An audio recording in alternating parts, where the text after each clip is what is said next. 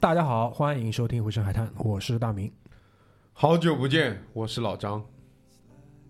我是葛大爷，今天是我们三个人为大家带来一期啊、山西大同的游记节目，好吧？但事实上呢，这次旅行是比较特殊的，因为整个小组当中只有我一个人去了。呃，为什么请到老张跟葛大爷二位来这个捧个场、捧个哏呢？原因在于说，老张因为是曾有渊源，哎，曾有渊源，在山西的太原服役过一段时间。啊，在山西太原卖过血对，血。服役就是服役，就是服役，就是服役，哎对吧。我在我在那个时候也说是服役的。对，那为什么请葛大爷来呢？就葛大爷，你可以自己说一下。我也不知道你为啥请我啥，反正我我不想听你说我又 不是不让你去旅游，哎，我我他妈我就没答应你，我就没割，我操，我没答应，我没割。这个其实我我我其实我跟我跟那个大明说过，就是其实他去这次去的这个地方，比上一次去敦煌我更想去，因为我其实对山西真的很很喜欢，因为我特别喜欢吃面食。然后山西的面食呢，就是其实我个人认为啊，就是山西的面食比陕西好吃啊。陕西的朋友可以不要打我啊。然后还有一点呢，就是其实我跟山西，你要说有渊源吧？我我家就我所在的河南省安阳市，我的老家距离山西最近的晋城市大概两百公里吧。所以说，大家知道离县红旗渠翻过那个山，其实就是山西。其实这都不是主要原因，主要原因还是因为女粉丝在底下留言了，说那个，真的，那女粉丝说的是老张，好吧？嗯、对啊，说很很久没有男嘉宾了。总总而言之呢，今天是我们凑了一个那个光头局，好吧，凑了一个和尚局，大概是这么样一个意识形态。嗯，好。然后，呃，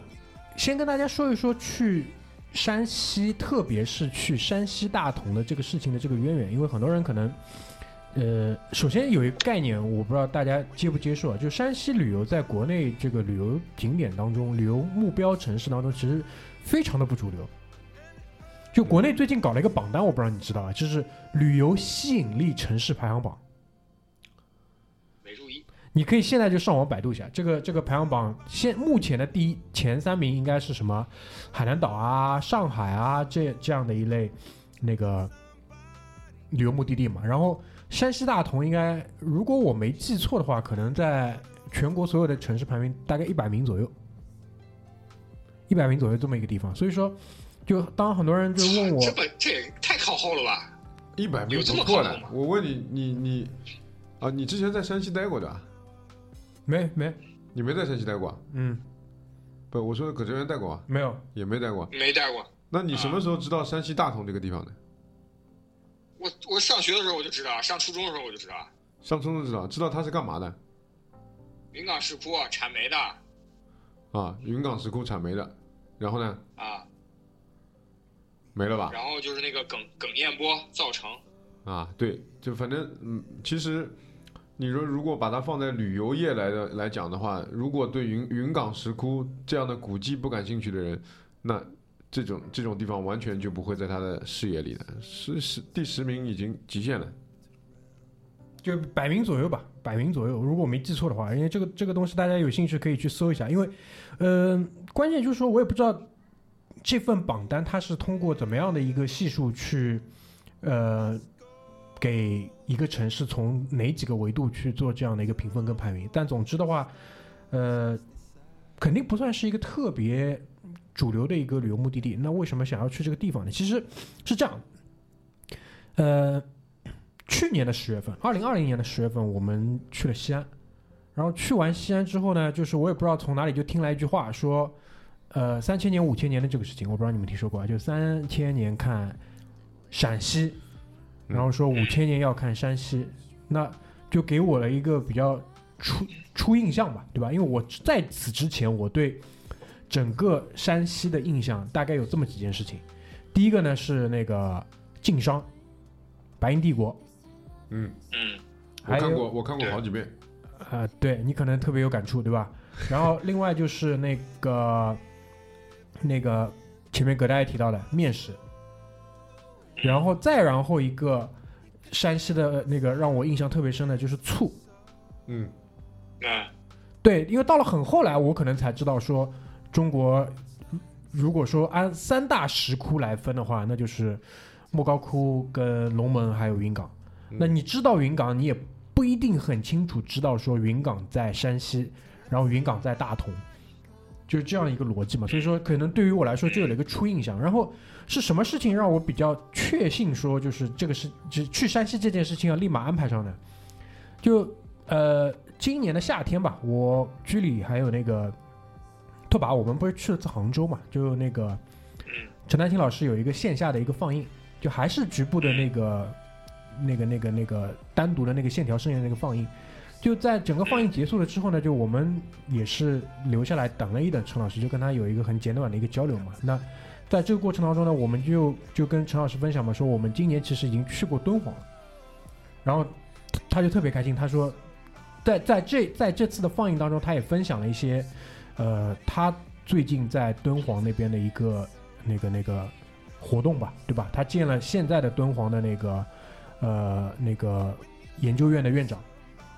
那个赵生良，然后呃，试图可能想看一看有没有机会去拍一拍，然后就聊着聊着就谈到了这个关于山西的这个事情，然后他的意思就是说，你们接下来如果想要再去山西玩的话，他给我们报了几个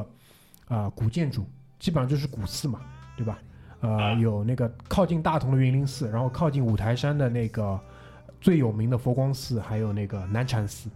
这样几个寺院。那说到底就是老师已经说了，对吧？给你把那个重点都划出来了，那我觉得就是能安排考试考试要考的对吧？对对吧？那我想就是，如果可以的话，那就尽快去安排。但当我今年的差不多下半年吧，夏天之后，就可能要去计划这样的一个旅行的时候，我就开始去查一些关于山西的一些资料的时候，就是有被吓到。什么原因呢？就是说，如果你从古建筑的这个角度去看山西的所有景点的话，那你可能会花上很多很多时间，因为可能整个山西是全国范围之内，唐代、辽代、元代、金代，呃，保存下来的古寺、古庙，包括一些木质的塔楼最多的一个省份，所以你其实根本玩不过来。所以这期节目的题目，如果你们看到的话，我会把它起成叫“山西大同的建议打开方式”。就是很多人对于很多人对于山西其实还是有一些，呃，怎么说刻板印象。但当我这次去了之后，有很多东西还是超出我的这个，超出我的想象的。就无论是从这个古建筑也好，还是从人文也好，还是从甚至有一些特别不一样的地质的一些景观，所以这个是我觉得我想来做这期节目的一个源头。当然，就是当我回来的时候。葛大爷问了我一个问题，他说：“你这次是不是整个体验不太好？”就我不知道你当时问出问出这句话的时候，就是是怎么样的一个考虑？你可以跟我分享一下吗？就是这个首先呢，作为一个土生土长的北方人？直到三十岁左右才来到了南方之后，我对于北方这片大地有一种是别样的气质，是你这样的南方人是无法适应的。首先就是，其实你第一天拍照片的时候，我就知道你点的那些菜是你根本听不懂之后，所以才点的菜，你说的是类似于，你说的是那个公路旁边那一餐吗？对 对对，啊啊啊！其实其实这就跟我一开始刚到美国的时候只会说 this this this 这种感觉一样。只会说啥？呃就是 this this this this，这个这个这个这个，对对，就是，然后还有就是大明在旅行过程中呢，会遇到一些比较有官僚气息的这些东西，这也是其实在北方来说非常常见，但是作为你你作为一个南方人，尤其是作为服务行业从业人员，你很难接受一点，对吧？没有没有，这个我这个这那我要说一点啊，这个是我是做好心理建设去的，对吧？但是呢，还是不免被是突破了你的底线。没有没有没有突破我的底线，但还是不免被惊到，就是 对，就是就是一个二十来岁的一个年轻人身上会有这么浓厚而且纯熟的这种这种特别官僚的这种气质，他他说话的方式，他的哎他挑眉的那种方式，所以这个其实是一个很大的一个浸染的过程，所以我觉得还是挺神奇的。对。对，所以说就是几这这是几个零碎的点吧，所以说我就会问你，其实这个就是啊、我这一点也是比较惋惜，就是如果我跟你去的话，可能就是体验上会让你稍微提升那么五个百分点或者十个百分点。那么另外一点？就是，我操，我非常自信啊！还有就是这个关于这个体验的另外一点就是，就是就是你说的那个点，就是它古迹特别多，所以说以我对于你的了解，你肯定是没看够，这是这这就跟那个这个体验不好的另外一个方向，就是你有一种叫这个满载而归，有一种叫超预期，你这个应该是意犹未尽，倒不至于失望而归，就是意犹未尽。嗯，我那当然这个肯定是一方面了。呃我从我可以从就就是我下飞机的第一站开始跟大家去做这样的一个分享，因为我前面提到了一个地方叫云林寺。呃，你想陈丹青老师一共就提了三三座庙，这其中一座，那他的这个嗯权重应该还是很高的，对吧？然后呢，我搜了一下，它在大同市的西往西的这个方向西面，嗯，然后呢，那个地方叫阳高县。我下了飞机之后，立马就是在机场提了车。这个这个就是还是要说，就机场现在基本上都造的还还可以，对吧？然后配套的这个租车服务都是跟得上的，所以机场是可以直接提车的。提完车之后，向西开了大概一个小时，就差不多六七十公里吧，就到了一个呃，因为我也没有去过中国很多就是这种县城的地方，但是我以以我对于县城这两个字的想象，呃，那边还是挺符合的。就马路上还是跑汽车的，但是就是说，呃，都是矮平房，对吧？然后嗯我用了那个高德地图，用了苹果地图，把我能用的地图全部用上了，然后依然还是没有找到这个地方的入口。嗯然后呢，从地图上看，云林寺被包裹在了当地的县政府里。然后我没办法了，我就跑到县政府的那个大门口，对吧？然后我就问他，我说：“师傅，就师傅这个词，我觉得应该是全国通用的，对吧？我我到到了外地，对对对我到哪我就叫师傅。上海其实也一样，对吧？师傅，那个云林寺怎么走？然后呢，从他的反应上来讲，我判断他其实是不知道。他其实不知道入口在哪里，但是他知道云林寺在哪里，所以他就指了那个方向，然后我就去了。去了之后呢，基本上就是翻过了，翻过了大概一个像这种建筑工地，就基本上就是，呃，他他他为了要清一条路出来嘛，所以说路两旁的这个土啊都被翻到了那个呃那个路的两旁，然后就形成了一道沟壑。我踏过了这个沟壑之后呢，又踏过了一片垃圾场，然后就到了这个，就我在地图上看到了这个云林寺的这个外围地区。这个时候就是在我面前出现了一道土墙，这个土墙呢，显然跟就是其他那些我前面来路上那些土墙是不一样的，就感觉特别的那个有时代感。后来我眼光还是真挺准的，这个这是一段明长城。然后就是就是看完这条土墙之后呢，你土墙的尽头它立了一块国家那个文保单位的碑，因为如果你们一直出去玩的话，你们应该对这个东西是有有印象的，就是国家文物保护单位、文保单位，它会有一块啊几几碑，年，对几几年几几年立的，对，一般就是省政府来立的，要在册的，对，在册的，对。然后那那一段其实就是一个啊、呃那个那个古长城的这么一段遗遗遗留下来、遗留下来吧，仅存遗留下来这么一段那个地方。然后呢，在这个古长城的这个这块碑的附近，其实别有洞天。就一下进去之后，你会发现其实是一个非常现代的一个城市公园的一个设置。就是有花坛花，就我跟大家讲过很多次，啊，怎么去判断这个地方就是有没有野区，就是花坛砌不砌这个边，有没有路肩，嗯有路肩的基本上还是属于就是修缮的比较好的一个一个地方。那来了那边就看到这个地方叫洋河城，洋河城是明长城的一个遗址，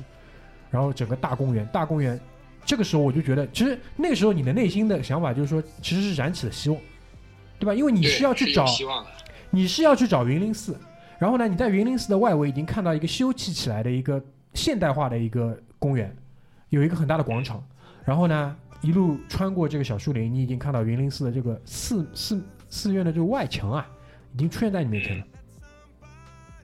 那你接下来要做的，其实无非就是围着这个外墙四周走，然后找到一个通道，然后再进去了。然后呢，我跟你们介绍一下这个 四四边形的这样的一个呃被围起来的一个寺院呢，其实只有两条边是你可以看到的，因为一条边是紧接着我前面说的那个县政府的后门，是铁栅栏拦起来的，另外一边有点类似于刚才那段明长城，所以其实它只有两条边是露在外面的。那两条边很快就走完，就找不找不到任何通道进去。这个时候，那天呃我去的时候是十一黄金周刚过嘛，就全国迎来一阵大降温，然后很多人就问我，你这个时候去山西不是应该有暴雨嘛，对吧？有水灾嘛，对吧？但很这其实就又从一个侧面反映出来，绝大多数人对于山西大同在哪里是没有概念的。嗯，山西大同离内蒙古的那个省会城市呼和浩特开车的话只需要三个小时不到，它跟最北边了应该是差不多最北边的大城市山西最北边，对，北部重镇，这样讲。北部重镇，北部重镇。然后它跟北京其实是同纬度的，所以说很多北京的旅游攻略的周末近郊游是山西大同。对，走京哈不是京哈高速，走京新高速很快就到了。所以你们想象一下那个场景，就是在一个冬日降温的，差不多温度五六度吧，对吧？但阳光非常明媚的一个中午，然后整个这个大广场上只有我一个人。然后此时此刻呢，就是从那面土墙上上面走下来一个小孩儿。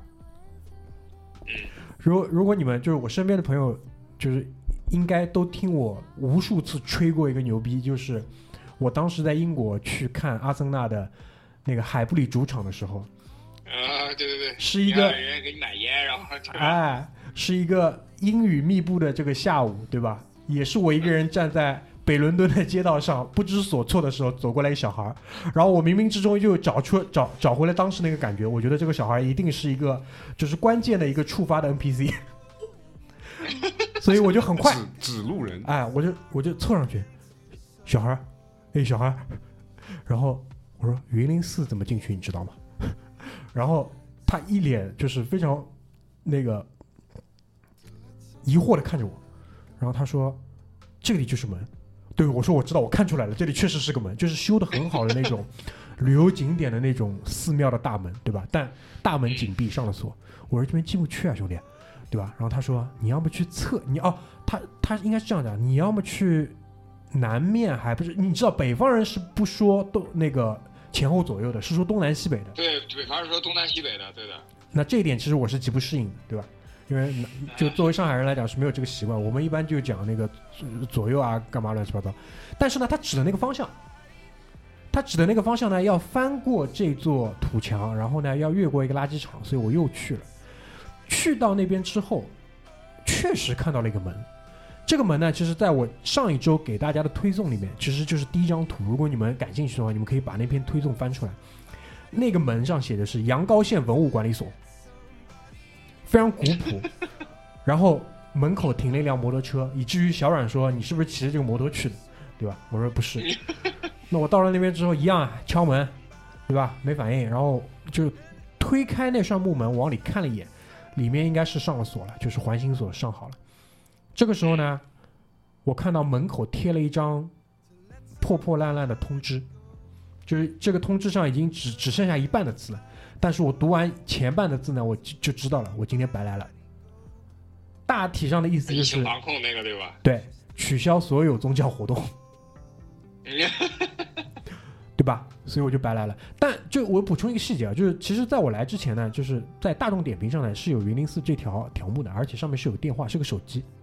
我是打过的，有没有人接？然后呢？没有人接，啊，对吧？没有人接，所以讲到这里啊，如果大家还对这个云林寺有兴趣的话，你们可以自己去搜一下。其实百度上词条上的这个内容也是很少。总而言之呢，最后我没办法了，我只能在这个垃圾堆上爬上这个土墙，就往里眺望了一下，就看了一下里面的这个情况。我看到，我看到整个这个寺院当中啊，就是寺院当中的这个地上基本上都是堆着两坨那个很大的那个黄沙，估计是还要在后续做一下一一些分心工作，工程吧。嗯所以为什么我会把这一段经历讲的特别详细？因为我在之后会遇到很多次类似的情况，而且所有这些景点都有一个共性的地方，在于说，不管这个古建筑有多老，但是这个古建筑外围的围墙，包括它的这个，因为我们一般叫寺院嘛，寺院的外墙，包括寺院的山门，包括寺院外面的大广场，都已经被修的非常非常好了。但是这个地方走出去不用太多，五十米、一百米，可能就是一个即将要动迁的一个场景，甚至就是非常接地气的生活化的小巷场景，也有可能是一个垃圾场。所以其实讲到这里，我想抛出我的第一个观察的点，就是我们三个人前面开篇的时候就在讲嘛，山西的这个旅游好像不是很有名，但是我觉得啊，可能疫情之后，嗯领导同志们也意识到了，对吧？老子的机会终于来了，准备撸起袖子好好大干一场了。所以我至少我在大同已经观察到了很多个景点，他们在硬件的设施的修缮，包括整个大广场的这个建设上面，其实已经完工了，把活干完了已经。这是这是我觉得就是我的第一个比较明显的一个观察点。但不管怎么样嘛，总而言之嘛，第一站就是扑了个空。对吧？我下了飞机开了一个小时，开了六七十公里，所以等于这一段就是完全是无功而返了。所以呢，呃，我土墙翻上去之后呢，看到这个就有个问题，就是即使我我我在那个屋檐上就是这样往里跳进去之后呢，我有个问题，我可能会出不来，所以我想想就算了，想想就算了，我我就走了。于是呢，又驱车大概六七十分钟吧，就因为第一天我本来的安排呢，就是走一个三角形，就我好几天的路程都是一天的自驾，然后会走一个三角形，所以呢，就是以大同的机场，因为大同机场跟市区差不多就三十分钟，向西到云林寺，然后往西南方向到一个一个一个景点叫土林。有兴趣的朋友啊，你现在打开你的小红书。搜“大同土林”四个字，你会看到非常让你惊讶的这个出片的效果。就，呃，这个可能要请葛大爷说一下，就是有点像这种美国的某一些，就中西部的某一些那个景点。葛大爷，我不知道你现在打开这个小红书了没有？我正在搜大同土林。土林对，大同的土林。哪个土？就土呀。土林。土地的土。哦，我想起来你发那个照片了啊。土肥圆的土，对对对，像那个，对，像美国中，对我去，我还去过那个类似的这种地方呢，就是类似于那种丹霞地貌，然后被风蚀的那种样子，对吧？没错，空旷的，有一些被风蚀的，对，大峡谷、大峡谷国家公园那种感觉一样，对吧？对，其实如果你们看了那个我的推送啊，所以为什么我在。前两天给大家在十六号的时候给大家发了个推送，对吧？虽然但是就是 虽然节目还没录，但是大家可以先看一看图，大家就这意思。其实第二张图就是土林的这个我拍的一张照片，其实大家可以感受一下这个意识形态，好吧？因为在我看来呢，这个地方如果你真的去大同玩，应该还是在你的打开方式之一的。这个地方是值得一去的，虽然它是看上去真的值得一去，但是你们要做好很很强的心理建设，这是一个私人景点。啊，是一个私人景点。它是一个私人景点，然后呢，前面葛大爷在前情提要的时候有提到，我在山西的那个公路边吃了一顿饺子跟凉拌菜，就是我去到 土林的路上，因为我从榆林市出来也没吃午饭嘛，对吧？一路上开过去的时候就在公路旁边，就是就是吉卡司机可能会吃饭的地方。对对对对对对，你去的肯定是我能想象到北方非常常见那种，就是。但但老姨很热情，老老姨很热情，老姨老姨在在里面扫地，老姨老姨老姨就说你吃啥，对吧？当然他是山西口音的，你吃啥我也学不会，但我知道他问的是这意思，然后我就嗯啊啊，我说你有没有菜单？他说我没有这个东西。然后这个时候就是另外两个男士嘛，应该也是赶路的两个男士进来，他们一顿沟通之后，然后他们就达成了共识，吃这个。然后老姨又问了我一遍，那你吃啥？然后我说就跟他们一样吧。对，于是。他最后就给我上了一盆饺子，那那盘饺子差不多至少得有三十五个以上。我身体这么好一个人啊，吃了三十个我也吃不下来，他剩了五六个，然后我跟老姨讲，这个饺子味道是真的很好，但真的吃不下了。然后呢，他还上了一盆凉菜，就是那种啊、呃生的青椒切成丝，然后和某一些豆制品拌了一拌，然后是辣的，非常好吃，非常开胃的一个小吃。然后就就回应一下葛大爷前面说的这个点不来菜的这个问题，对吧？这个当然也很，因为我觉得我出去玩，我就想体验这种东西，对吧？啊然后因为我进去的时候还提了个杯子嘛，老姨走之前还是热水瓶，就特别有那种情景喜剧的这种年代感。老姨把热水瓶拿出来了，就让你把水加满再走对对对，人家这是标准服务，你知道吗？所有卡车司机都一样的，你也是卡车司机。对啊，我也可能也长得很像卡车司机，然后就老老姨就说那个不加点水走嘛，就大概就这意思嘛。然后，这但我问题是我带的是摇蛋白粉的那种杯子，你知道吧？它就开水咚咚往里灌，我就以至于我那个下午根本就喝不了其他水。对，但老老姨热情还挺热情的，好吧？说回来啊，说回来这个土林这个景点，建议大家去一下，但管理一下预期，是一个私人景点，好吧？然后呢，它其实是呃以前的那个可能很早很早很早以前，那里是一条河，所以其实我们走下去看到的土林啊那些东西，它其实是河床。然后呢，简而言之的话，就是黄土高坡上的盐碱地形成的河床，然后呢，它有这样的一个风貌，你走在里面还是可以走一走的，好吧？这个景点我多了就不说了，因为完全是要靠你自己走进去去看，然后看你能不能切到一个很好的拍照的角度，不然的话，这个地方你就白去了。嗯就是这是一个很典型的小红书景点，就是有非常完美的出片，但是整体的游览体验不会特别好，所以你要管理好你的预期，但还是值得一去。嗯值得一去就行。为什么值得一去？就是对于我来讲，就是又是一个非常神奇的一个经历。就是我在群里也跟你们讲吧，就是你们猜我从土林的停车场出来的时候遇见了谁？就我在前一阵子跟在前一阵子的这个节目里，我不是说到说上海看展，我推荐大家都去看刘晓东。对吧？如果你们真的去看那个展，你看了刘晓东那个纪录片，你会知道说他的妻子玉红老师也是一个画家，对吧？然后我就在停车场里遇到了玉红老师，特别屌，特别屌。就玉红老师去出片了，因为因为我玉红老师应该也是北方人，然后呢，他那辆车上四个人，还有一个年纪比较轻的一个男生，我严重怀疑是刘晓东跟他的儿子，然后可能还有他两个老老姐妹，然后四个人我不知道是不是来大同玩，因为来大同玩大概率有可能会去到土林这个景点，所以我就遇遇到了玉红老师，就简单打了个招呼。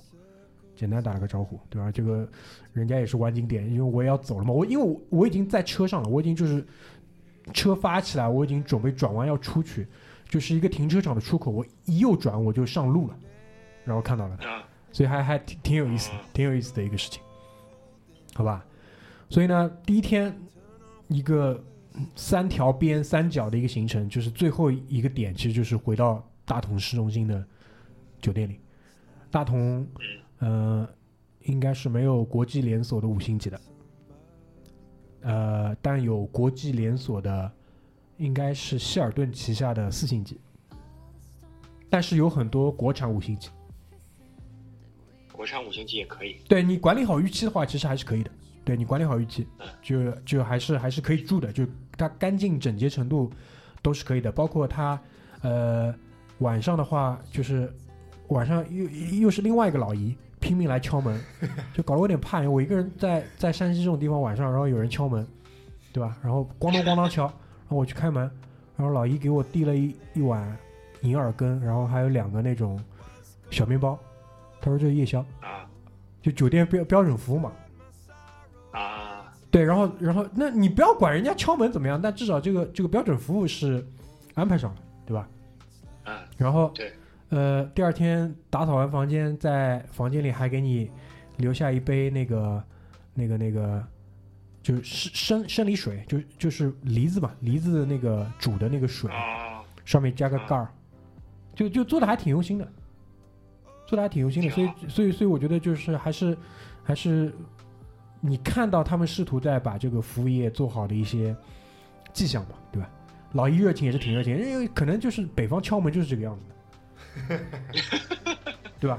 就不然你听不见嘛，大家房子大呀，因为这一点我跟很多人解释过，就很多人很多人就是很多人他对于开你开门速度的这个预期是完全于来自于他家有多大的，对对对，对吧？咚咚咚一敲，他觉得你立马就开门，因为你从床上蹦起来到这个门口，他妈的就五步路。但你有没有想过，有些人房子是很大的呢？对吧？他从最尽头的那个房间走出来，包括一样道理，就是很多人敲门声音特别大，因为房子大呀，对吧？可可能北方就是这个，南方因为不存在这个问题，对吧？你你按照你这个一敲，就我们那栋楼里所有人都听见了，好吧？所以这这这是我觉得就是一个不一样的，你在路上旅行的时候不一样的一个观感，然后你去想一想背后的这些事情，其实还还还挺有意思的。老姨很热情，然后我后来就跟老姨讲，我说老姨，这个明天要不就这个房间就不要送了，对吧？因为银耳羹我也不喝，你那两个小面包呢，就就精致的碳水我也受不了，对吧？要不要不就算了。然后老姨说真不要了，对我说真不要了，啊，那那行那就行吧，对吧？就就就总总之还是搞得挺好的。你们，我不知道你们就是在北方有没有就是这种。就是试图他想接入到这种国际化的标准当中，然后又特别带有地方特色的这种服务。因为我我觉得在西南地区我也有类似的这种经验的，就就搞得特别有意思。我觉得这个，我觉得这个在这个在山西，包括在北方，应该都挺正常。就是他他其实做了一些本地化的服务，但是因为他比比如说你如果你住希尔顿的这个就是。这个连锁的话，它有可能，比如说服务啊，各方面就是装潢啊比较西式，但是它是因为做了一些本地化服务，就会让你觉得比较别扭。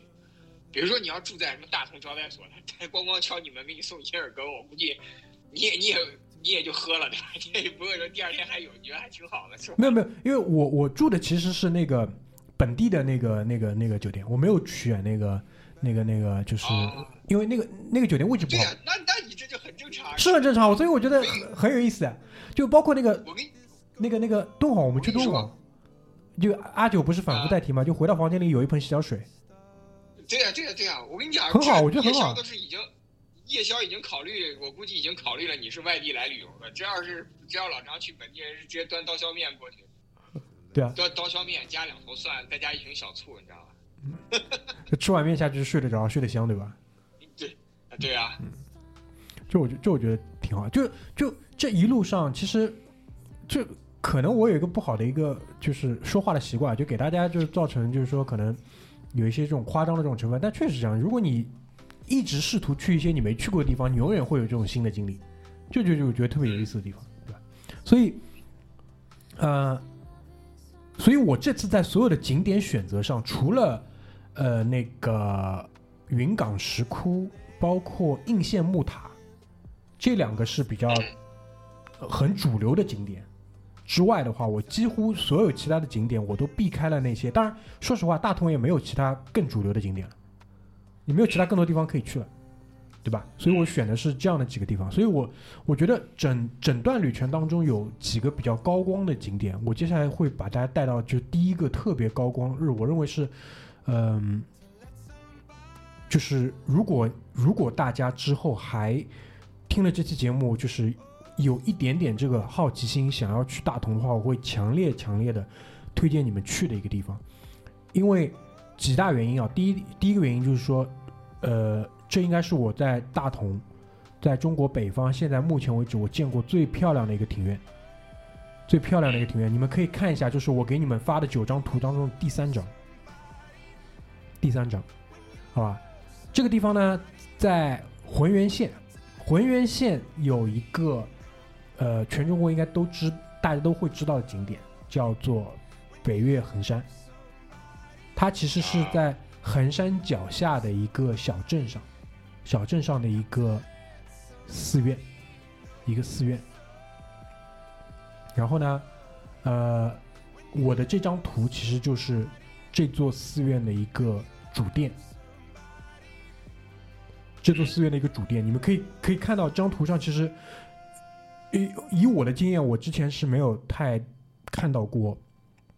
在寺院主殿的墙上是有这么大的这个书法的这个字体，我不知道你们有见过。庄严，庄严的是吧？对，庄严两个字，我不知道你们有没有见过这个。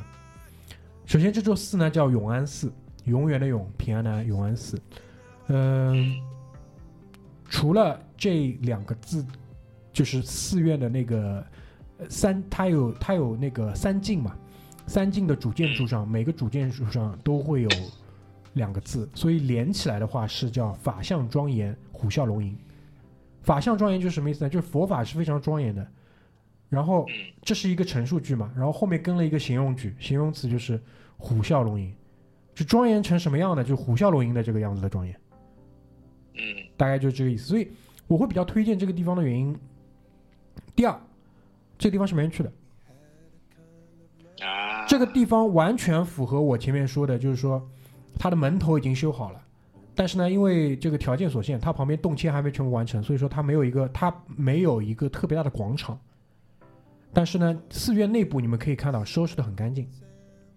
对吧？没有人去。然后我我我其实心里有一点那个 PTSD，啊我怕着到那边又是一个闭门羹嘛。但好在我去了之后呢，嗯它的三栋那个山门，它的三栋山门当中最最右边的那个小门开着，然后呢有一个阿姨，又又又又有一个老姨，老姨，哎，老姨看到我来了，问我，标准服务全是老姨，老姨看到我说，哎，你别说，就是我不知道什么原因啊，就是说一路上就是，呃，就我不知道会不会有点这种就地域歧视，或者是北方的男人可能就是不是不太干活或者怎么样，但反正就是很多老姨。就起码是年轻人都走了呀。不不是年轻人，我说那个在在北方其实呃就是服务业就是老姨干的多，就应该是老姨去啊，干，你这样老张这个说的还是有道理，对吧？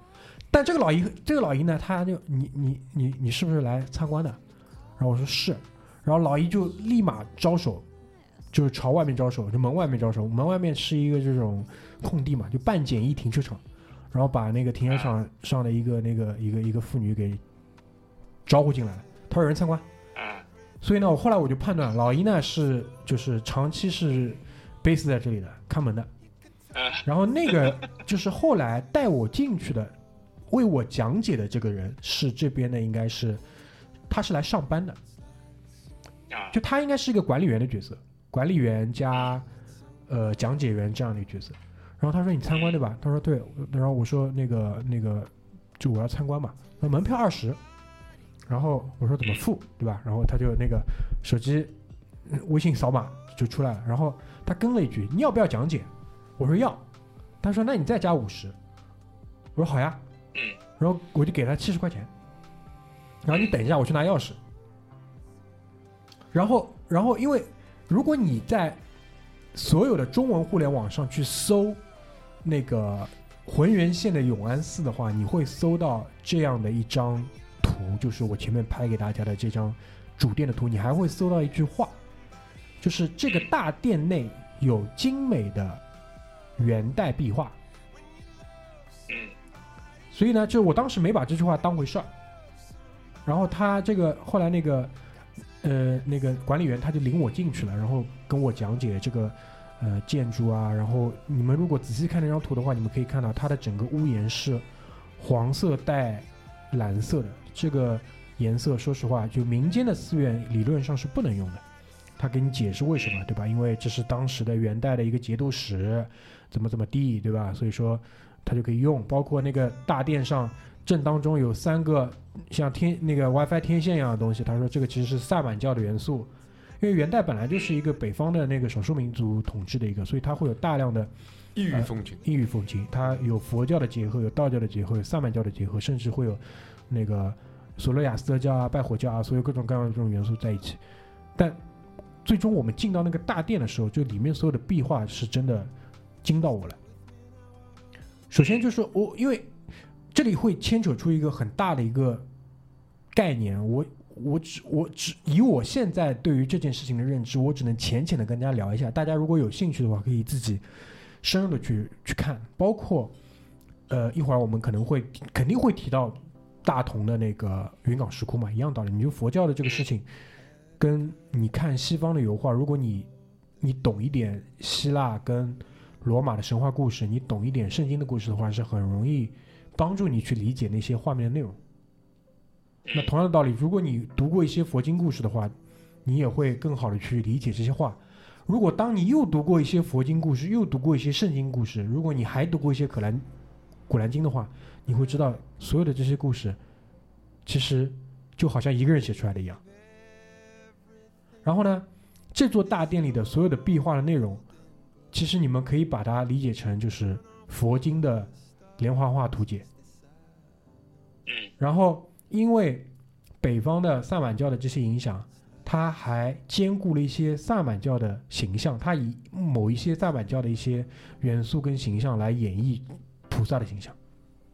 因为他过来统治你嘛，他还是要让汉人能看得懂，所以画的是菩萨，但是他这个菩萨的穿着又是萨满教的，所以这个就是就是说它好看，它有意思的地方，因为它里面画的一些东西，可能在外面你看到的其他的那些水陆道场的壁画是看不到的。如果你对壁画这个东西感兴趣的话，那你更不能错过这个地方。即使是你对于这个东西不感兴趣，就光这个庭院，我觉得我个人觉得是绝对值得一去的，因为如就正常人游览的这个经历，其实是你是面对这个大殿你进去嘛，对吧？嗯很少有人会有一个经验，就是说他会突然回一下头的。我这样讲你们能理解吧？但是你出这个大殿的时候，你肯定是以回头的这个方向走出来的，嗯，对，对吧？然后走出来的时候，你们猜能看到什么东西？我前面提过九龙，壁是吧？今天不是不是不是，九龙壁它它因为它规格没那么高，它绝对不配有九龙壁。嗯，它停车场看到停车场，我出我提过，就浑源县是在衡山脚下的一个小镇，啊，你能看到衡山是吧？你一出来就看到衡山的主峰，所以这个其实是就是他当时造这个寺院还是挺当回事在做的，所以这个寺院一直就是被保留下来，也是一块风水宝地，绝对是风水宝地。所以说你们可以搜一下，就是一定是精心挑选那个那个那个浑源寺，啊不是浑源寺，就浑源县的永安寺。壁画里面是不能拍的，对吧？哎，对，不能拍。啊，但是他们，呃，呃，浑源县当地有一牛人，就是学者，嗯出了本画册，然后呢，找到了那个文物出版社帮他出，所以这个大殿的那个大殿大殿里面的佛像都搬空掉了，佛像都搬空掉了，就文革的时候，这个地方是就是那个啊，所以又是一座其实没有，已经没有了香没有火，像的，没有了香火的寺院，有香火。还有香火，呃，说你说到这个，因为他那个平时他不是带锁吗？肯定有嗯。香，他他他带锁，他其实是不会让那个不买讲解的人进去看的。嗯，但是在我们讲解到一半的时候呢，老姨带着一帮村民进来磕头了，就是没有僧人了，没有僧人。但是只是在这个村落里面，还是有村民继续去进来祭拜，但是也蛮怪的，已经没有 对，没有没有佛像了。但他壁那个壁画上有佛像，哦哦哦哦，他壁画上上有佛像，壁画上有佛像，所以就很有意思。就他在那个整个大殿，因为大殿它也不装灯嘛，有嗯有有光线，对于这个壁画肯定是有那个侵蚀作用。嗯它大殿就放了一张供台，供台上各种各样的东西，贡品稍微摆了点，然后有微信、支付宝两个二维码 放在那个供台上，然后就在那边那个裸了一堆这本画册，所有东西讲解完之后，就接着老张那句话，能不能拍照？不能拍照，但是没关系，我没有画册，嗯，然后跟你热情推销这本画册，对吧？那多少钱？呃两百八一本，我操，不便宜。不便宜。对，但我我说实话，就是说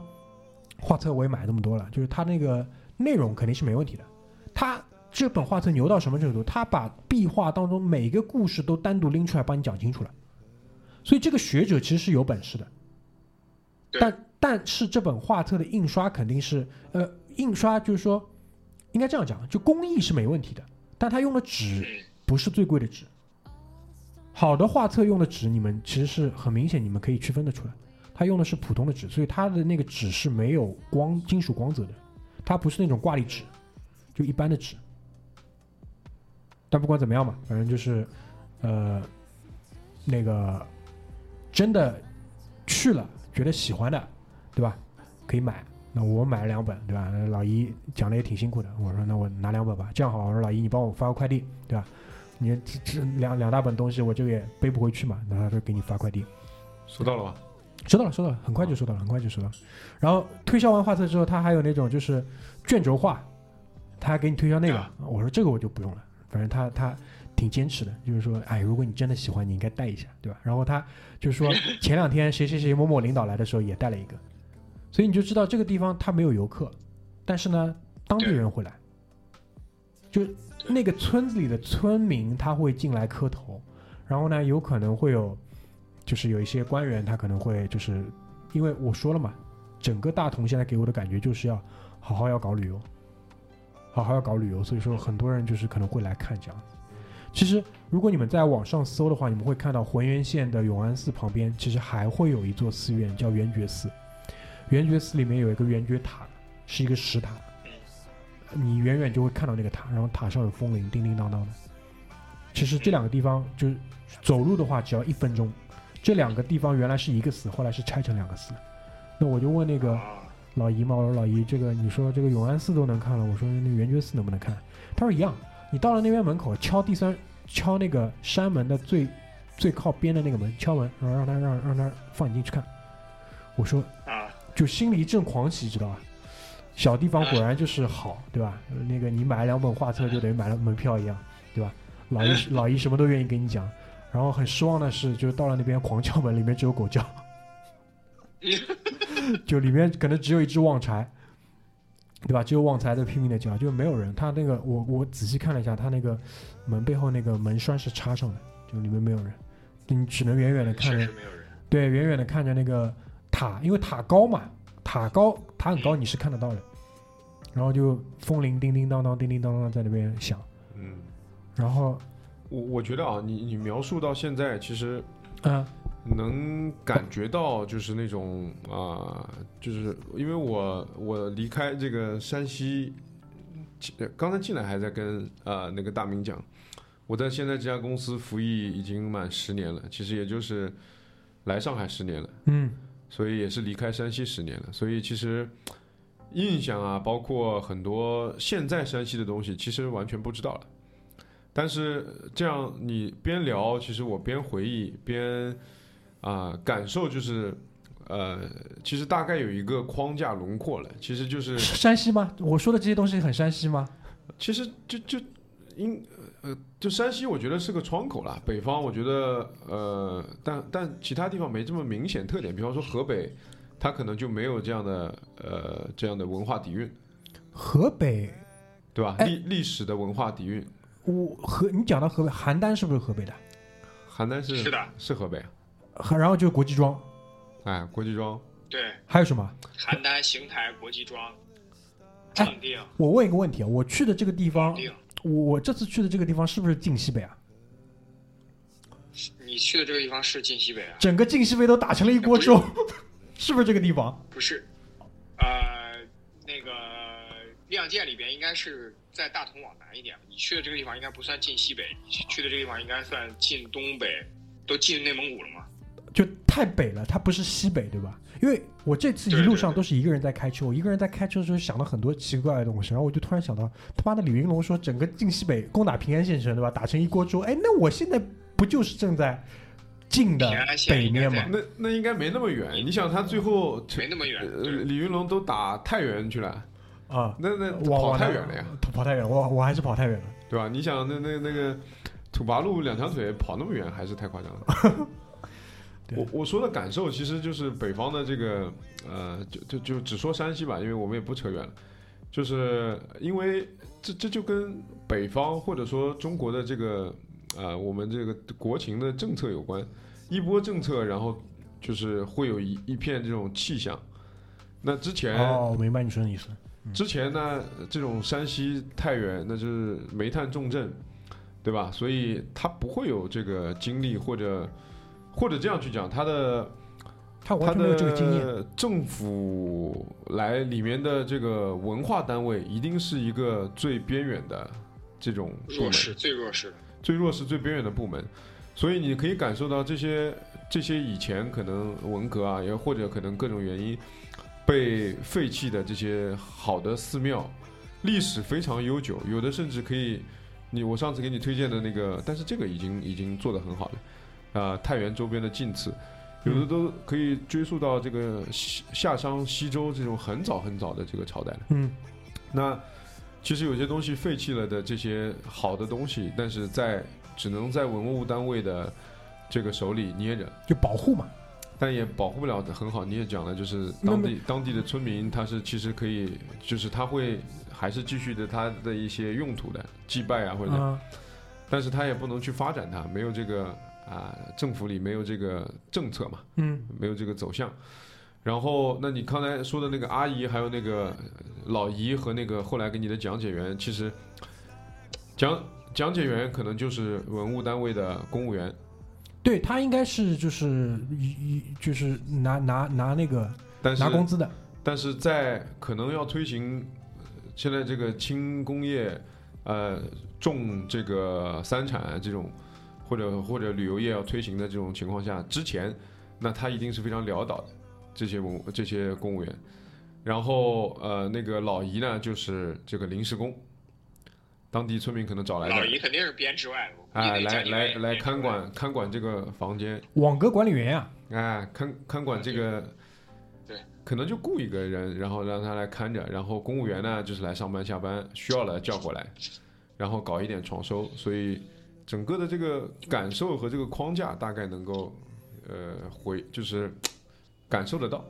但你不要说啊，就是我我太原周边的那个旅游，相对大同肯定是要发达很多的。但太原因为这次光大同其实就够你玩个四五天了。太原我没去，那光大同我现在看到的整体感受就是重拳出击啊，嗯真的是重拳出击。就是我就顺着老张说的啊，我这次去云冈，中国现在三大石窟我一年之内都跑遍了。那我给你们一个很直观的评价，就是云冈的硬件设施是造的最好的。就是云冈石窟，你还没有进到窟窟面前的这壁这个石石崖石壁之前，外面的这一段基本就跟主题乐园一样，非常夸张，造的非常之好。然后，呃，比当然就是我去龙门的时候，龙门外面其实已经刚刚造完了，但山西大同的这个规模，云冈的这个规模要比那个更大。我这次去云冈有一个比较特别的地方，就是我请了一个，嗯至今为止我请过最贵的讲解员。呃大家坐稳啊，呃，那么对我我先回，我后来仔细回忆了一下，其实在，在龙门我应应该也会有类似的这样的一个配置。什么配置呢？就是当地的一些研究部门，就文物研究部门或者历史研究部门的一些研究员，他来做兼职的这样的一个讲解，然后是实行预约制。然后呢，这次在那个云冈石窟，我就通过他们网上的一些渠道，我就约了这样的一个老师，叫王恒王恒老师的讲解。然后呢，差不多就规定时长是一个半小时，收费是一千六。最后呢，我们差不多逛了两个小时，就是加了加了点钱嘛，差不多两千一百块钱。嗯王老师，然后约定了时间，下午两点。然后呢，我早上就去了云冈石窟，我先自己把云冈逛了一遍，然后两点我去那个游客服务中心等他，然后他一个人就是穿了那个长的那个呢子的那个风衣，坐在旁边一个人很安静在那边等，然后我就先跟那个呃游客服务中心的那些工作人员先 check in 一下嘛，对吧？然后王老师就说就是这位，然后我们就简单就是互相介绍了一下，然后我们一路上进来，他就问我你是哪里来的，我说上海来的，然后然后故事就开始了，然后他就可以嗯他就可以开始跟你讲，他说我跟你讲，这个地方跟上海呢两个渊源，就以我知道，他很谦虚嘛，他说以我知道有两个渊源，他说第一个，呃，山西这边出土了一个特别有名的青铜器的鼎，这个鼎现在在上博。嗯第二呢，他说，他说你知道，就是大同原来是，呃，整个山西煤炭产业的中心。嗯。然后呢，又好巧不巧，云冈石窟底下的煤是整个山西境内质量最优的之一，对，以至于他说，就是现在是他说，如果你现在就是说看得到地底下的情况的话，你就会看到整个云冈石窟下面的煤没有动，云冈石窟周围已经全部挖空掉了。对，他说这就是就是云港这个跟上煤是当年，这个煤是通过大秦铁路运到上海，这个最早在上海就是通过内河航运再往长江里面运。这个你这个这个之前，你问我我什么时候知道大同的？其实我一直都知道，就是最早大同出名，你知道是为什么大同会？其实你知道大同的煤炭行业其实是早于山西整个煤炭行业改革之前一把被掐死的，你知道吗？说说，大同最早挖煤挖到什么夸张程度？就是你说那个程度。大同的煤实际上是全中国最好的煤之一的原因，就是因为第一个埋藏浅，第二个中国普遍煤含硫高，但是在山西大同和神华和就是那就对，就是呃那是陕西的，对山西这一块的话，含硫量是特别特别低的，它煤出来真的是黑煤。然后这个时候呢，就是国家当年就是这都是九十年代的修大秦铁路，就是大同到秦皇岛的这条铁路的话，就是要北煤南运，因为广东长三角地区的工业发达嘛，所以说需要电，需要炼钢，然后这个就是，然后到了零三零四年的时候，就是云冈石窟已经不行到什么程度，就是挖煤和运输的车导致这个震动和地质沉降，就是云冈石窟的那个主佛像出现了裂痕，然后为此中央电视台新闻调查专门去拍过这个事情。然后正好被你看到了，对，对我看过那一期节目，就是那个时候的云冈石窟，你是根本看不到，就是大明发那个，大家看不到那个大明发那个照片。那个时候你知道吧？就是我第一次看到大明拍的照片的时候，我第一次知道，就是哦，原来大同的天已经不是黑色的。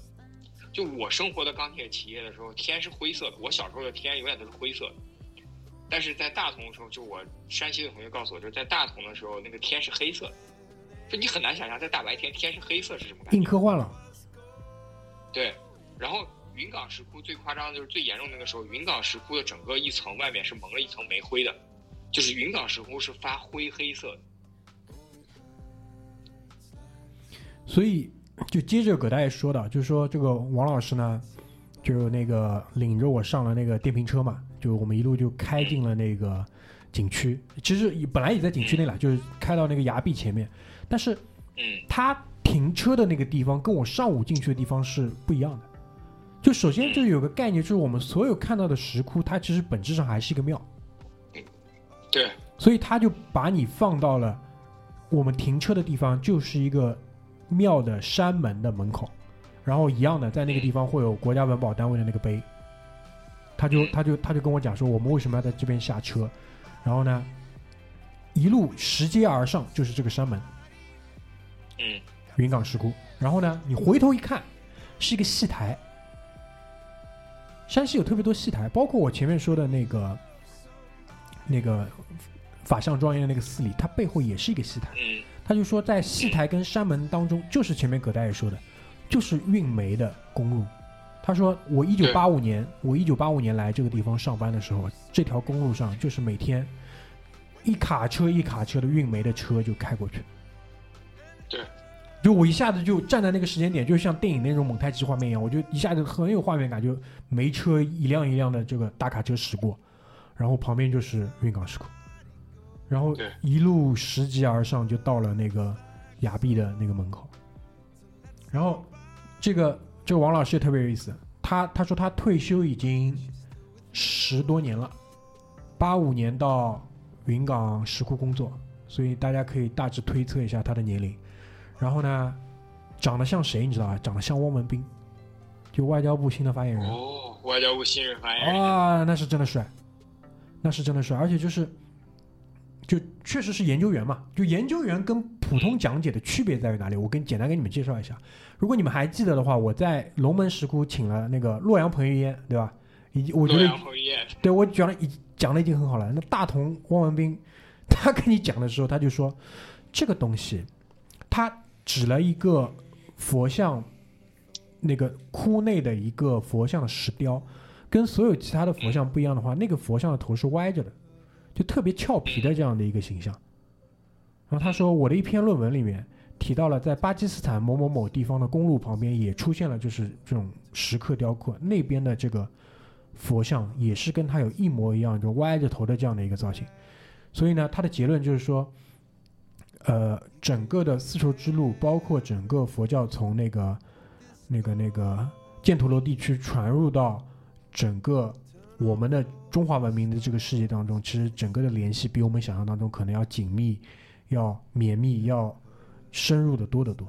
所以这是这可能就是两千块钱级别的讲解员跟普通讲解员不一样的地方，就是他告诉你我的论文里是这样写的。对对对对，就是教授和讲师的差别。对对对，然后我觉得还还有一点很不容易的地方，就是说老人家两个小时讲下来就不带停，他就生怕他会给你错过任何一个地方，他就拎着我，他拎着我，你看，抬头看看这边，看那边，然后因为在佛像内部，它其实有很多对仗，很多一一对应的同等的设计，因为还是回到我前面那个点，就所有的。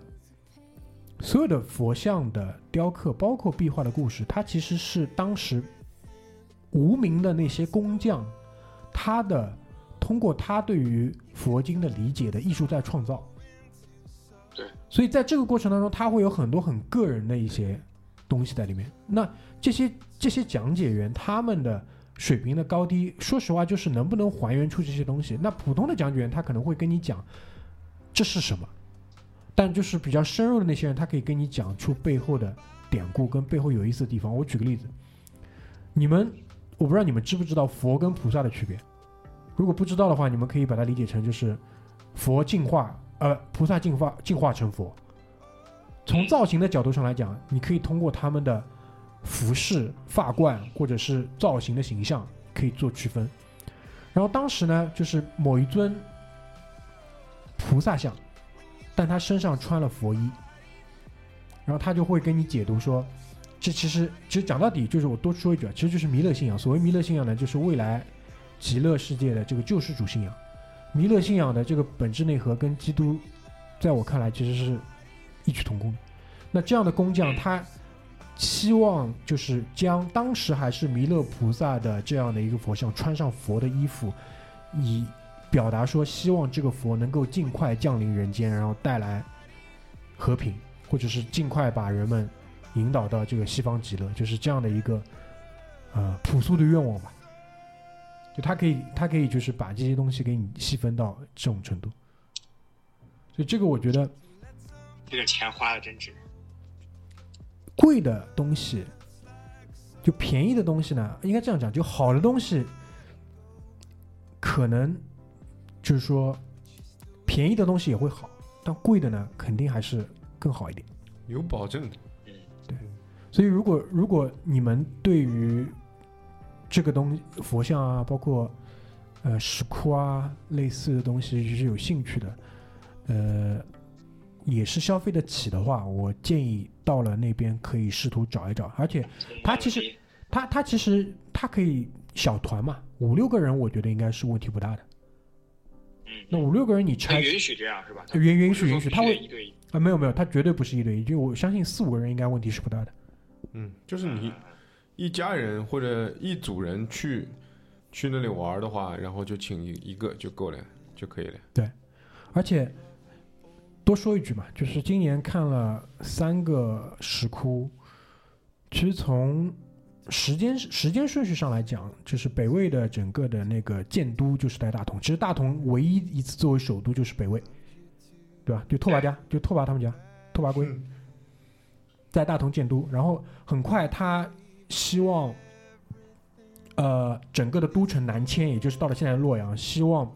通过这样的南迁，一方面更加的融入到他被他统治的中原文明的这个文化当中来；二来呢，也是希望通过这样的迁都，对吧，把军事贵族跟他们的势力做这样的一个剥离。所以你可以看到，在大同石窟，因为它毕竟是皇家工程，很多的这个佛像啊，是更加的，就是用现在一个比较多的一个形容词叫什么古早味。嗯，就更加粗犷、更加原始、更加的有力量感。对，然后到了就是北北方游牧民族的对文化会体现的更加对直接一些。对犍陀罗的印记更深。那到了龙门，龙门最大的那个奉先寺，就卢舍那大佛，因为是唐朝的工程嘛，基本已经汉化。它是完全不一样的风格。嗯，所以说，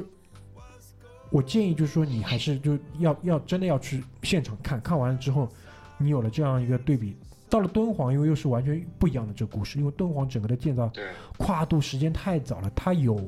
北魏的那种风格的东西，它也有唐朝的东西，这个我觉得就还是很不错的。而而且你也可以看到，就是说，嗯，整个龙门石窟，呃，不，整个云冈石窟，它呃目前的这个管理水平，包括它的整体的这个动线的这个设置，我觉得还是呃对得起三大石窟的这个定位的。要去肯定还是要去一下。这边我再多说一句啊，就是整个大同地区，呃，针对于江浙沪的身份证，全部是免票的。我后来有问了一下，因为这个应该是双方政府之间签的一个协议吧，对吧？因为门票是小钱，他通过这样的方式把你吸引过来之后，机票、酒店、餐饮，其实这个钱都是赚得回来的。嗯，文化牵牵头，呃，不，文化搭台，经济唱戏。对对对对对，大概就是这样的概念，好吧？所以讲了，我们讲了一些古代的建筑，包括就是你到了那边应县木塔，这个肯定会去看，对吧？讲到应县木塔，就会讲的梁思成，对吧？梁思成吐血推荐应县木塔，嗯，不展开了。梁思成的这块特别多，我我只想说一个，就是说，为什么在整个山西境内是可以保留这么多木质的这个古建筑？我在网上看了不少说法，总体上来讲呢，归纳下来就这样几点。第一呢，就是说，呃，自然灾害、地质灾害相对较少。然后呢，战争期间，反正我不知道是山西人自己写的还是怎么样，反正就把阎锡山放出来了，说阎锡山在当地对吧，苦心经营多年，阎老西把这边还是经营的挺好的，所以说很多东西就保护下来了。嗯，保守有保守的好处，对，保守保对吧？守。铁路收窄两两公分啊，十公分，对吧？你外面的人就不方便嘛，对，就进不来了嘛，就车不同轨了。对吧吧？最后啊，就我觉得，嗯，跟大家介绍最后一个宝藏景点，就是离机场、离大同的云冈机场特别近，有一个火山公园。这个是一个啊，意外中的意外，因为我最后一天其实看了大同的美术馆，看了大同的博物馆。对，大同博物馆可以去，可以去，就是整个的硬件是非常好的。它里面展出的这个文物呢，没有特别大的国之重器，但是每一件小东西都很精致，因为它的造型各方面，包括它的保存程度，是对得起门呃不要门票，就是它是对得起这样的一个豪华的博物馆的硬件的，就各各种，因为呃大同博物馆里展示的绝大多数东西其实都是墓葬艺术，也就是挖出来的那些北魏的墓啊、后期的墓啊，所以就是随葬品。但随葬品当中有很多的小东西还是挺有意思的。我举个例子啊，你们最近有没有看一些国产电影？然后当中可能会有一些妖魔鬼怪的形象，比如说有一部电影叫《长城》，嗯张艺谋的《长城》看过啊，里面还有马特·达蒙。长城里面有很多怪兽，这些怪兽的形象，我后来去了这这次去了大同博物馆，我就发现跟里面的那个镇墓兽的形象是一模一样的，一模一样的，基本上就抄的。就所有的这些东西，它其实都是有有有有它的那个出处的，出处的。但问题是，当时的这个郑木寿的这个出处在哪里？我后来查了一下，就是基本上很多的线索就是指向《山海经》的。就有有机会啊，就是《山海经》，我现在还没有深入研究，但我现在我觉得我这两年对于《山海经》的这个印象可能跟以前不太一样了。这个东西里面有蛮多东西可以挖的，很多的那个壁画，呃，墓穴的壁画都是在描述《山海经》的故事，相当于我们的神话故事嘛，对吧？嗯就这个民族的神话故事。对，最后说一说这个火山公园，火山公园我强烈推荐，强烈推荐，就是你们可以看到九张图当中的最后一张，只只拍了其中一个火山，它整个火山公园当中有很多个火山，然后这个地方是它是一个开放的国家公园的景点，也就是说你有一部车，你就可以在里面逛，然后就是我在里面就是开车逛了一个下午，然后其中有一两座火山是可以跟着这个栈道爬上去的。推荐的点是在哪里呢？第一呢人少，第二呢就是说，就真的有这样的一个火山在你面前的这个样子，我觉得还是挺让人就惊讶的。包括有几座火山你可以自己爬上去，就整个很空旷的这个地方，嗯整个环境环境还是相当不错的。整个环境还是相当不错。所以总结下来的话，啊、我觉得大同是一个此时此刻的大同吧，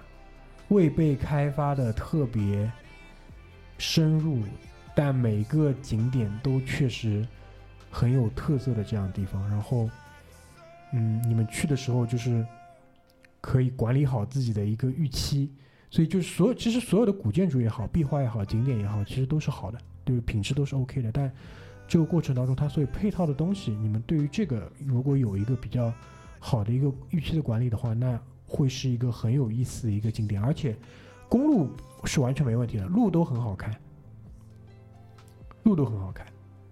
好吧？所以我觉得也让我也让我对于山西附近，特别五台山附近的佛光寺啊、南城市也会有新的期待吧，新的期待。就我不知道，因为我问老张嘛，老张也没去过大同，没有太远了。太就对于对于你来说，对于太原来说太远了吗？其实也没想过去。其实刚才开篇的时候，你在说这个旅游景点排名的时候，啊，对，其实像大同，嗯，就其实完全没有进入过这个啊、就是你想，我我当时我记得上大学的第一年，然后在那边跑了一圈，然后也是从呃呃壶口瀑布去过吧，没有，壶口瀑布就是陕西的地方，对。然后就是黄河嘛，嗯。其其实也是就是那一片的一个贯穿的地方，然后呃有去到这个呃平遥古城，啊，有没有你听这过这？这平遥古城我知道，因为这次下雨还是挺严重的嘛，好像据说对受灾。然后就是过黄过了黄河，进到山西到平遥古城，然后啊、又在呃就是呃呃我有点记不大清了，反正最后也是没有再往北走，因为这个确实山太大同已经到北的，因为接壤到内蒙内蒙了对哎所以。呃，其实大家也如果知道地形，大概知道地形的话，知道这个山西也是一个狭长的，哎，一个纵向的长条，对，所以太原府呢，基本上是在中间靠南的位置，嗯，对所以基本上你你要去往北走，专门走走这样一个地方，其实也不太会去的。然后你，因为你想坐汽车，有点嫌远了，那个时候，呃，对，如如果路没有修好的时候，我觉得还是挺不方便的。对，那个时候也不会有自驾嘛，嗯对，所以大同没有去过。呃，呃，呃，也其其实其实如果呃按我刚才去讲的这个，对于呃整个政府政策对于旅游业或者说文化业的这个当时的一个状态的话，嗯呃，这种呃石窟啊这些东西，在那个时候其实热度没有那么高，嗯对吧？很少映入人人们的眼帘的。嗯所以其实啊、刚才说那个排名，就算到现在，其实我觉得也不足为奇了，正常。嗯嗯，就我觉得啊，其实现在就是我们也闲扯几句吧，就当地政府如果真的想要去把客流吸引过来的话，其实有一个很简单的东西，就是你找一帮小红书上的人，嗯你就拍吧，你就出片就得了，嗯很快的，真的很快的。嗯你就我举个例子，就土林那个小景点，嗯。就这么一个就是私人的小景点，我在那边的下午的那几一两个小时里面吧，就其实是不断有人来的，嗯。就不断有人来，而且很多人我相信都是因为看了互联网上的介绍，他才知道这么一个地方，嗯。因为它确实是一个非常小的一个景点，然后就就那么一片这个地貌，嗯。而已，对吧？包括其他那些比较知名的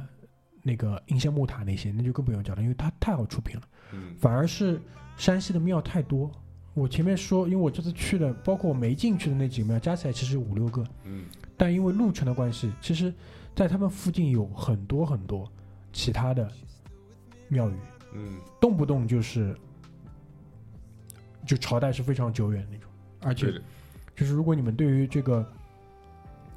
呃木质建筑啊、斗拱啊什么啊有一些了解的话，他们全部都是当时的一些、呃可能会会有重建，但基本上也是保存了几百年的这种一个斗拱的这个建筑。嗯，所以如果你很很喜欢这个东西的话，山西应该就是国内比较密集的可以找得到的。对的，我觉得现在这个啊、就是整个国家的这个状态，包括从环境上面，青山绿水才是嗯金山、金山银山，包括从这个旅游文化业的发展推动，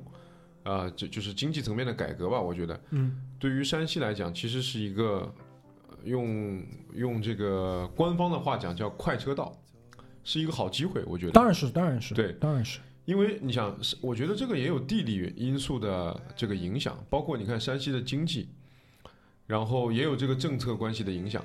你像呃，山西从呃一直来讲，这这个历史其实大家都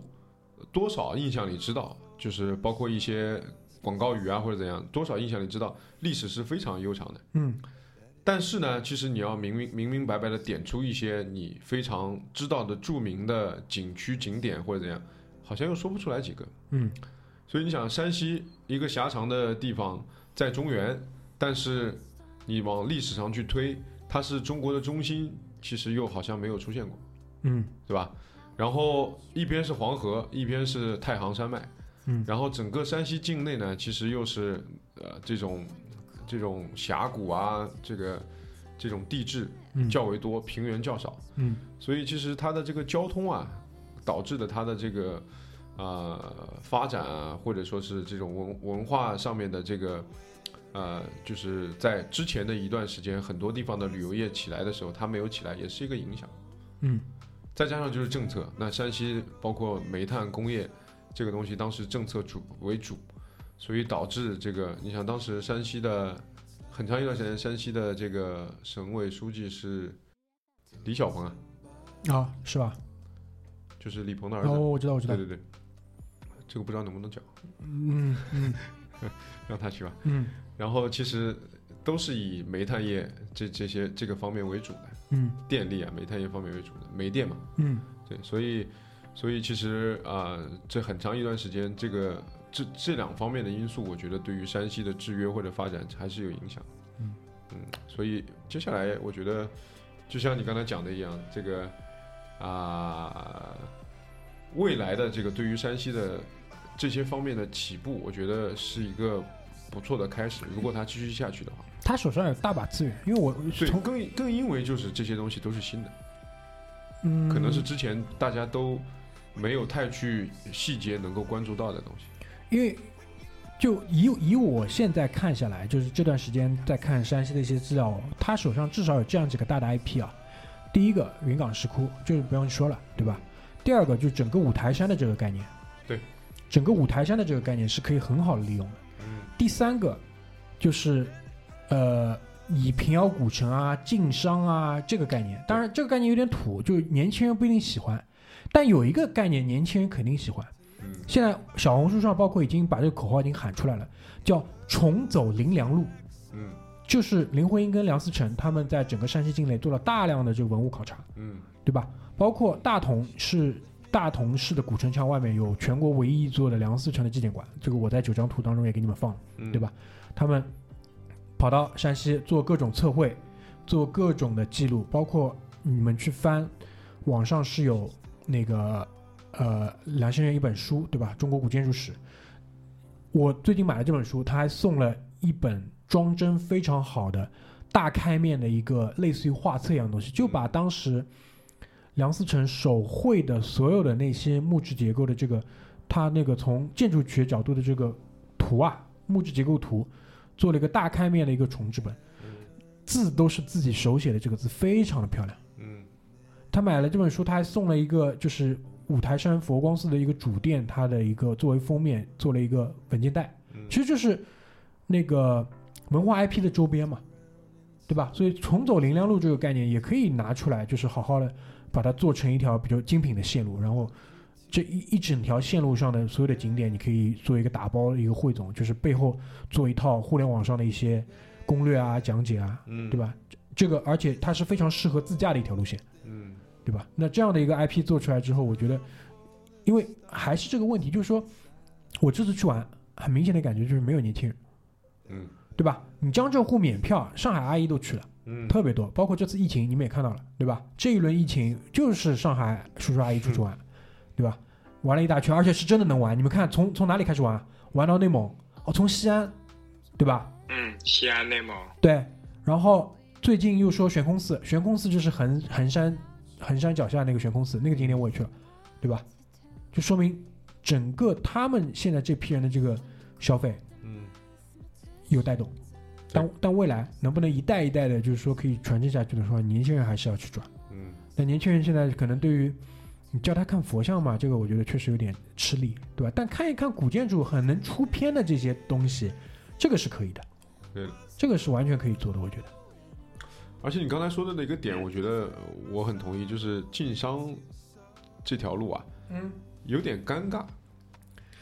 对，因为因为什么啊？其实我感受下来啊，但是嗯这个我我不是山西人，可能片面，就是从山西人的角度，晋商晋商这件事情呢是尴尬的，就是他又觉得这个东西是他就是这个区域呃人民的曾经的辉煌，嗯，但是呢你去提呢又觉得酸酸的。因为现在可能不好还是什么？因为晋商这个东西辉煌了那么一段时间以后，然后就就落魄了嘛。然后其实山西的在经济的这个方方面，其实后来就再也没有起来过。哦，你是这个意思。对，所以因为还有一点呢，就是说，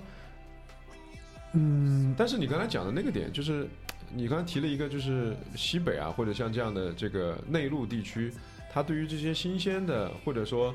呃这个先进的东西的向往或者想要引引进的这个部分，其实我觉得是有的。而在更何况，就像像山西有晋商当年的那种那种呃，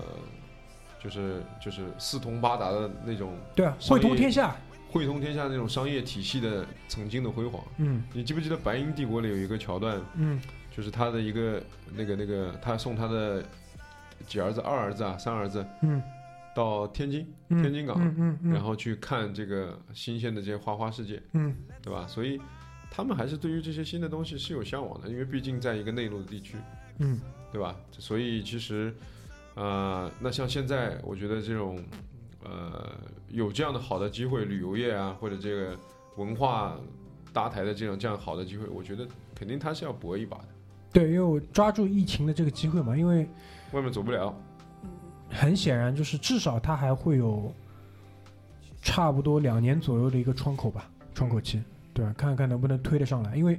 上呃上一轮你们可以明显的感觉到，就是敦煌、甘肃那边是猛推推出来了，嗯对吧？那就看了，就大家就大家都凭本事赚钱嘛嗯，对吧？你既然有好的资源在手上，你怎么能够把它好的包装起来、运营起来？这个其实就看水平了。嗯，